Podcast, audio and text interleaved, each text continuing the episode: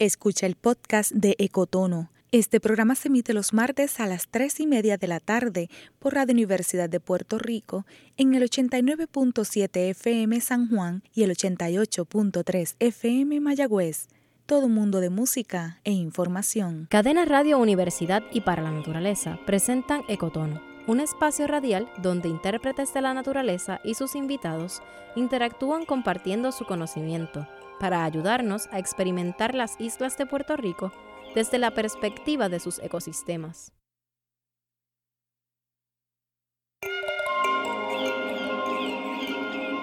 Mi nombre es Débora Rodríguez y soy una voz para la naturaleza. Les doy la bienvenida a Ecotono, un espacio radial en el que los invitamos a escuchar con curiosidad el mundo natural de nuestras islas y a religar sus días con lo que ocurre en él.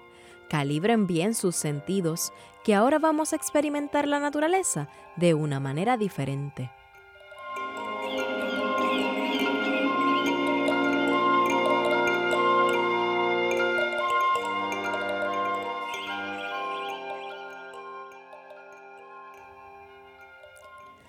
Para los humanos, las costas rocosas y acantilados son difíciles de acceder debido a sus inclinadas pendientes y el fuerte oleaje que las caracteriza. Pero para aves marinas como el chirre, acceder a estas costas rocosas no es tan difícil.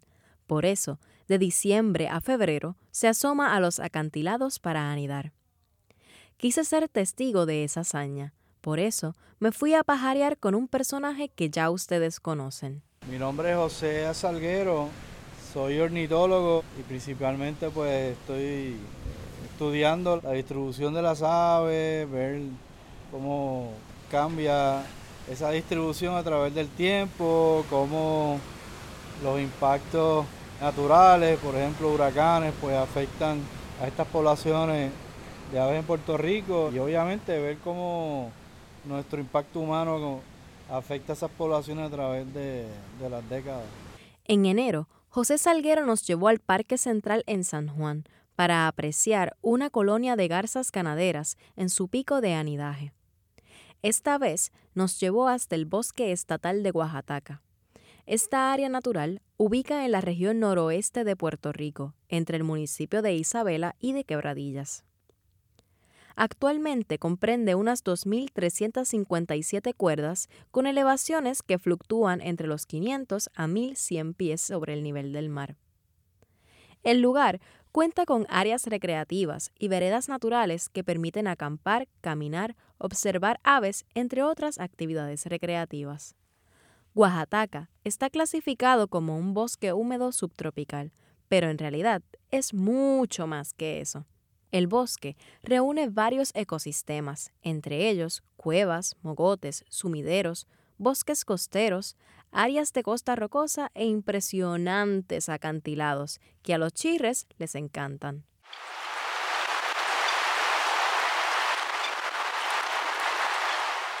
Salimos de San Juan hacia el municipio de Quebradillas a las 6 y 30 de la mañana. Fue un camino largo, Llegamos a nuestro destino final a las 8 y 48 de la mañana. El día estaba perfecto. Había sol, pocas nubes y comenzaba a ponerse más claro y caluroso. Pero nada parecía interrumpir la paz en esta playa. El viento soplaba fuerte. El mar desataba su ira, golpeando fuertemente las rocas. Entonces José dijo: Estamos en Quebradilla, en un área conocida como Puerto Hermina, es un área aquí en la costa, una costa rocosa, que está asociado a unos acantilados, asociados a toda esta área que conocemos como eh, el área de Oaxaca, que tiene pues una peculiaridad de que es utilizado por un tipo de ave marina eh, bien, bien interesante llamado el chirre, el chirre coliblanco, también llamado como rabijunco, que es un ave que principalmente pues vive parte del año en mar afuera, alimentándose de calamares, de pescado eh, y otros organismos marinos, pero que más o menos para el eh, mes de diciembre empiezan a llegar individuos a estas colonias donde anidan y la colonia más grande en Puerto Rico como tal se encuentra aquí en el área de Oaxaca. Y Puerto Hermina ofrece un espacio particular porque podemos ver las aves relativamente cerca mientras se mueven del mar donde están buscando alimento o comenzando su cortejo en preparación a ese periodo de anidaje, mientras se acercan a estos acantilados donde van a buscar cavidades para entonces construir su nido y, y criar sus pichones. José Salguero es un hombre alto, de tez clara y cabello negro. Lleva una camiseta color crema, con dibujos de aves endémicas, un pantalón de campo en tono verde menta y botas de seguridad. Su vista se ha afectado con los años, pero desde que bajó del auto, su audición le dejó saber que los chirres estaban ahí. Fue una suerte encontrarlos, pues el día comenzaba a calentar y por lo regular a las aves no le gusta salir cuando hace mucho calor. Pero al chirre parecía no incomodarle.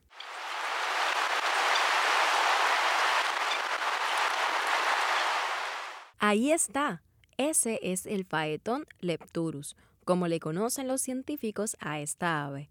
Para mí fue evidente su presencia, ya que el chirre es un ave relativamente grande, tiene una apariencia como una gaviota, pero está más relacionado a otros grupos de aves como las bobas, los pelícanos, las tijeretas. Es un ave mayormente blanca con unas líneas bien conspicuas en la parte superior del dorso y las alas.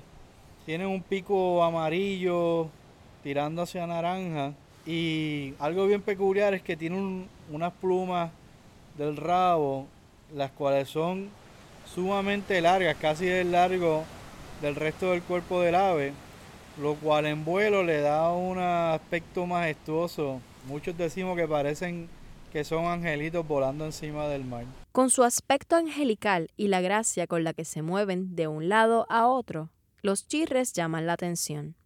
Esto se debe a que este periodo entre febrero y marzo, que es ese periodo de cortejo, es una gran oportunidad para poder venir a, observar esta ave, especialmente en horas temprano en la mañana, ya que más tarde, pues entonces se vuelven, regresan a, a sus áreas de las cavidades o se van fuera, mar afuera a buscar alimento. Así que temprano en la mañana es un buen momento para tomarle fotos, para grabar videos de toda su actividad y, es un buen es un buen momento para disfrutar pues otras aves también que, que vamos a encontrar en, en toda esta parte de, de, Oaxaca. Mientras conversamos, desde la orilla se observa un grupo de chirres adultos.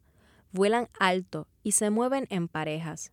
Su ritual de cortejo es todo un espectáculo, ya que... El chirre es un ave residente, lo que pasa es que no está todo el año, pero es un ave residente, diríamos que desde finales de diciembre hasta comienzos de agosto sería el periodo que podrían usualmente verse en Puerto Rico. Ya a mediados de febrero tenemos la, la población básicamente residente en las aguas de, costeras del archipiélago de Puerto Rico, pues ya están presentes en sus áreas de anidaje.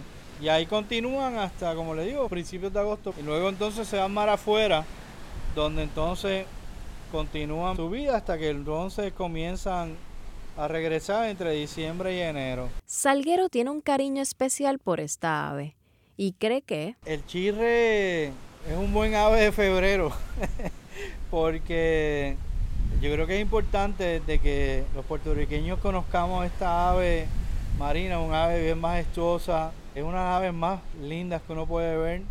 Su vuelo en cortejo es bien interesante, es impresionante, es casi como una oportunidad de relajarte y, poder admirar su gran capacidad que tiene en vuelo, la majestuosidad que tiene. Y en febrero es periodo en que estas aves comienzan a cortejar, a unirse para comenzar entonces a, a básicamente la puesta de huevos como tal. Y yo creo que y esta área de, de Oaxaca, esta área de Puerto Hermina, el área de el Mirador en Oaxaca son lugares fantásticos bastante accesibles para poder apreciar esta, esta ave de manera segura y disfrutar de todos los demás amenidades que tiene toda esta zona del Oaxaca. Febrero es el momento perfecto para observarlos, porque... Este periodo es cuando han regresado ¿no? a, a sus áreas de anidaje para encontrarse con sus parejas y comenzar pues este periodo llamado de cortejo en el que macho y hembra salen mar afuera, vuelan formando una coreografía que básicamente pues es, la manera de ellos reforzar esa unión que hay entre la pareja. Vienen, se acercan a el acantilado, verifican la cavidad, la chequean, este, vuelven y salen y están varios días en ese aspecto, básicamente pues armonizando y reforzando la, la unión de pareja que tienen, ¿no? Y que es muy importante porque estas aves cuando tengan huevos o crías, tienen que estar una sale, una regresa, especialmente cuando tienen que buscar alimento, pues tiene que haber esa seguridad de que yo me, tú te vas, yo me quedo, el que regresa a traer la comida, mientras entonces el otro puede salir. Y es bien interesante, ¿no? Toda esa interacción. Cuando el chirre no está anidando. Ellos están en el Atlántico. Ellos no se acercan a tierra, excepto en estos periodos que están en, en sus colonias de reproductivas. Así que son, eh, se convierten en aves pelágicas completamente. ¿Y eso qué significa? Pelágico es que se encuentra usualmente más allá de la plataforma de la isla, en este caso de Puerto Rico. Así que son aves marinas que están oceánicas, son completamente oceánicas en ese periodo, que básicamente sería de agosto a diciembre. Esto quiere decir que... Bueno, ellos podrían volar altísimo, pero realmente ellos se mantienen en vuelos relativamente cercanos al mar, porque es la manera de ellos buscar alimento. Ellos tienen también la capacidad de descansar flotando en el agua como si fuera cualquier otras aves acuáticas que pueden nadar, ellas tienen esa capacidad, pero usualmente se mantienen, yo diría, menos de 100 metros sobre el, eh, el nivel del agua, se lanzan desde el agua para atrapar el alimento que está cercano a la superficie. Así que no, no vuelan tan alto. En cuanto a su movimiento, contrario a otras aves, los chirres tendrían la capacidad de planear, pero usualmente están aleteando. Si utilizan las corrientes, pero mayormente con un desplazamiento eh, más direccional, no tanto como planear como harían otras aves como los guaraguau, que son aves mayormente planeadoras. Estas aves están continuamente aleteando con periodos cortos de planeo. Esto les permite moverse rápidamente para alimentarse, sobre todo en las mañanas y en las tardes cuando la temperatura es más fresca. Por otra parte, los chirres son aves que necesitan estímulo social para anidar. Esto quiere decir que están acompañados, vienen en parejas o en colonias. Aquí en este lugar, más o menos yo diría que debe haber unas 25 a 30 parejas en esta parte donde estamos. Posiblemente hayan cerca de 100 parejas en toda esta área de Oaxaca. Y así también se acercan a las costas cuando es momento de aparearse. Una vez están listos, ponen su huevo en una cavidad formada naturalmente por el oleaje, la lluvia o el viento en el acantilado. Los huevos de chirre son de color blanco o rosado con manchitas color marrón. Esta ave solo pone un huevo en cada temporada de anidaje y lo incuba por 40 a 42 días. Una vez el nuevo polluelo sale del cascarón, los chirres adultos cuidan de su cría por 70 a 85 días. La forma en que cuidan de su cría es interesantísima, sobre todo porque si pudiéramos compararlos con humanos, diríamos que hacen un trabajo en equipo, ellos pues defienden su cavidad, se turnan en calentar los huevos una vez hacen la puesta y luego entonces se turnan en buscar alimentos para sus crías. José compara la interacción entre los chirres y cree que funcionan como un matrimonio. Y es que su unión... Eso es una unión permanente ellos se dispersan ¿no? fuera de la época de anidaje, pero entonces regresan y se encuentran. Ahora, eso no quiere decir que no hayan divorcio, que no hayan otros tipos de actividades, porque todo eso pasa, esa unión, esa interacción no es fuerte, fácilmente podría venir otro individuo y meterse en el medio y entonces la pareja romperse y unirse, pero usualmente si es una pareja que es bastante fuerte, unida y han sido exitosos, se buscan y se mantienen fieles por muchos años. Después del periodo de cría, los chirres deben estar lo suficientemente fortalecidos para volar. Realmente. No tiene mucho tiempo para aprender, dado que está en, no es como otras aves que se lanzan del nido, ¿verdad? Todavía son precoces, empiezan a brincar en los arbolitos, en lo que terminan de crecerle sus plumas y fortalecer las alas. Estas aves tienen que ir fortaleciendo su musculatura, las alas en el mismo nido y básicamente tienen que lanzarse con mucha fe de que todo esté bien y puedan entonces básicamente ahí la, parte innata, ¿no? El instinto los lleva a, volar.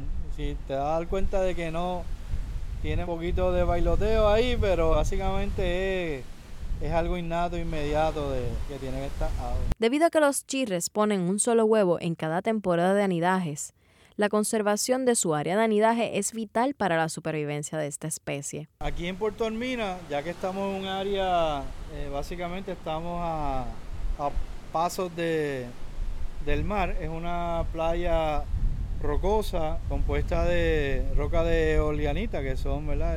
Arena que se ha solidificado, que en un momento fueron dunas de arena típicas de toda esta zona. Las eolianitas son posiblemente las rocas más notables de la costa norte de Puerto Rico.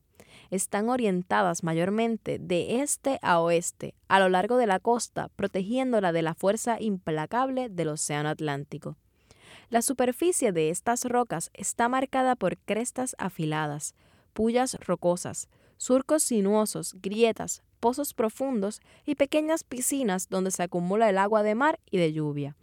Además, es un lugar que va a atraer muchos invertebrados que viven entre las rocas, entre esta lluvia de, agua de, mar, ¿no? del salitral. Y cuando llegamos, escuchamos y vimos un ave marina costera que se llama los treros, que es un tipo de playero que vive en, a través de la mayor parte de la costa de Puerto Rico, especialmente en áreas de costa de roca. Y que es un ave muy, muy bonita, de cabeza negra, cuerpo marrón y blanco, un pico rojo bien, bien largo, conspicuo, patas rosadas. Y, es un ave imponente y bien bonito que se ve usualmente en pareja o ya en verano puedes verlo con, con las crías junto con ellos. Es bien interesante cómo se alimentan de estos invertebrados que están en la orilla y tienen ese pico, lo usan para abrir conchas, sacar los quitones que están pegados a la roca. También aquí podemos encontrar otros tipos de playeros más pequeños que van a estar buscando pues otros animalitos más pequeñitos entre la roca, entre la arena. Había unos charranes también descansando que van más, más tarde saldrán a buscar alimento en el mar. Aunque la costa rocosa suena como un lugar inhóspito para los humanos, es ahí donde estas especies encuentran refugio y alimento. Además del chirre. Aquí en el acantilado ofrece la oportunidad de entonces también encontrar muchas aves endémicas. Podemos encontrar aquí comeñame, San Pedrito, pájaro mayor, Reina Mora, Carpintero, Juiz. Es un lugar bien, bien interesante donde desde los mismos, unos banquitos que hay aquí, usted puede ver aves marinas, aves costeras y aves de bosque. Todo en el mismo lugar sin tener que caminar distancias muy grandes. Muchas de estas aves viven y anidan entre la vegetación del lugar. A simple vista, puedo decir que la vegetación de esta playa rocosa es distinta a la que observamos en una playa de arena. Las hojas de las plantas son suculentas, crecen bastante pegadas a las paredes del acantilado y no son tan voluptuosas. Salguero nos cuenta que, dado el tipo de, área costera que hay, no vamos a tener mucha vegetación sobre la roca, eh, tal vez en las partes un poquito menos expuestas al embate del agua, pues vamos a encontrar algunos tipos de hierbas que toleran la sal, pero el acantilado básicamente es un bosque costero bien interesante, de hecho aquí es un lugar donde encontramos una serie de plantas que son bien raras y hasta en peligro de extinción, pero en esta área pues es bastante frecuente encontrarlas. Básicamente lo inhóspito de poder caminar y lo difícil de llegar a esta área hace que estas plantas hayan podido sobrevivir la deforestación. Así que vamos a tener una colección de plantas de bosque costero junto con especies tolerantes de sal. Una de las plantas más interesantes que tenemos aquí es el, el zapote de costa, que son familia de los, de los nísperos. Y es una, un arbolito que es Manicara pleana, es una especie que vamos a encontrar en estos bosques que usualmente no encontramos en otras áreas de Puerto Rico. Aquí hay el palo de rosa, que es un árbol en peligro de extinción. También este lugar es bien importante porque es el hábitat, eh, hasta lo que se conoce ahora principal, de una mariposa endémica que está en peligro de extinción, que es la mariposa arlequín, que se encuentra en, en esta área de Oaxaca y esto es uno de los lugares donde podríamos verla. Sin embargo, los humanos hemos hecho de las nuestras y actualmente hay varias amenazas a la especie, eh, principalmente ellos son susceptibles a disturbios en sus áreas de anidaje. Hemos perdido varios lugares porque se han cambiado, se han afectado acantilados por la construcción de edificaciones, construcción de carreteras, que entonces pues afectan la estructura y aumentan el número de personas que van a los lugares que pueden estar molestando a las aves. Y también que esas áreas pues atraen a depredadores como perros, gatos, ratas, mangostas pero yo diría que uno de los factores más apremiantes son lo que estamos afectando a nuestros mares y afectando pues el alimento que necesitan estas aves para poder entonces criar a sus pichones. También sucede que durante estos periodos, si afectamos los ecosistemas marinos y a su vez afectan los caldunes de peces pequeños que ellos van a estar capturando, de calamares, etcétera, ya sea por contaminación, ya sea por la sobrepesca, pues eso es un factor bien importante afectando a estas aves. Afortunadamente, no todo está perdido. En distintos puntos de la playa hay letreros con mensajes sobre la importancia de cuidar y mantener limpia la costa. También hay gazebos y zafacones disponibles para el disfrute responsable del área. Sí, esto es un área de, reunión eh, para personas que vienen a, pasar su ratito eh, cercano. Aquí tenemos este un área, creo que hay un, una salida de, una quebrada, este, que la gente viene a disfrutar, pero uno de los usuarios principales son los, los surfistas que vienen a disfrutar del oleaje, eh, como podemos apreciar aquí. Eh, en parte pues también este oleaje es lo que le provee otro tipo de protección a, los chirres, ¿no? Porque no, no viene mucha gente a meterse en esta área, así que eso es bien, bien importante. Al chirre. Ofrece un área de protegida donde muy pocos depredadores podrían llegar tanto a los huevos como a las crías en su ambiente natural. El chirre adulto no tiene muchos depredadores mientras están en vuelo. Cuando están en área de anidaje, pues uno de los depredadores que de hecho tienen que estar por ahí es el, halcón peregrino, es uno de los depredadores de, esta ave.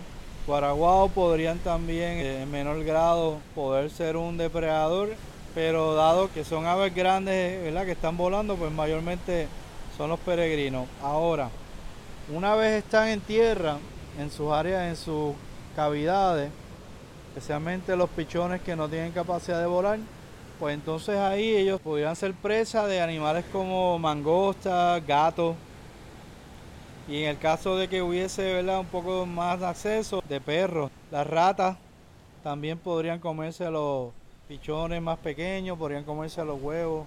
Pero como ven, son básicamente, mayormente son depredadores exóticos introducidos por el humano. Y obviamente, eh, antiguamente el humano, pues, si podía, se robaba los, los huevos y los pichones para comérselos. Tal parece que con el tiempo los huevos de chirre han dejado de ser tan codiciados en la gastronomía puertorriqueña. Eso es un gran paso hacia adelante en la protección de esta especie. La viabilidad de sus huevos es crucial, ya que... No una especie que está en peligro de extinción, pero en algunas áreas podríamos decir que está amenazada. Eh, ciertamente son en el archipiélago de Puerto Rico, son muy pocas las áreas donde esta especie lo podemos encontrar con regularidad, ¿no? Yo te podría mencionar prácticamente tres lugares en Puerto Rico. Tenemos esta área que tal vez es la colonia más grande, que es en Oaxaca. Todos estos acantilados entre eh, Camuy, Quebradillas e Isabela. Tenemos el área de Mona, los acantilados de, de la isla de Mona es otro lugar bien importante para la especie. Y Cayo, que quedan cercanos a la isla de Culebra, especialmente el islote Luis Peña.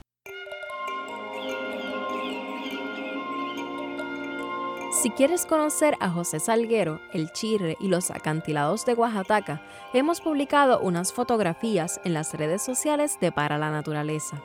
Además, te invito a visitar nuestra agenda de eventos en reservaciones.paralanaturaleza.org. Allí encontrarás actividades voluntarias y muchos otros eventos para conocer y sentir las áreas naturales de Puerto Rico. Escríbenos a ecotono@paralanaturaleza.org con tus comentarios, preguntas o sugerencias después de cada programa los martes de 3 y 30 a 4 de la tarde. Este programa fue grabado y editado por Fidel Arocho Santiago.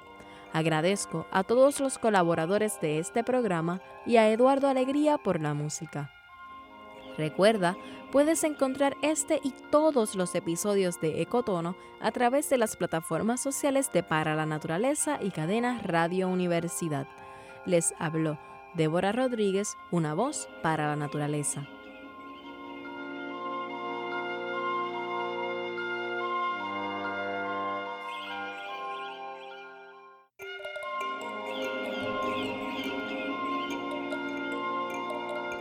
Gracias por escuchar Ecotono, un espacio radial donde intérpretes de la naturaleza y sus invitados comparten su conocimiento, ayudándote a experimentar las islas de Puerto Rico desde la perspectiva de los organismos que le dan vida.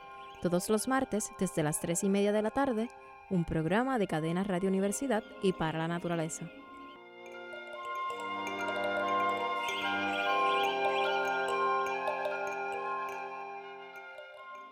Acaba de escuchar el podcast de Ecotono.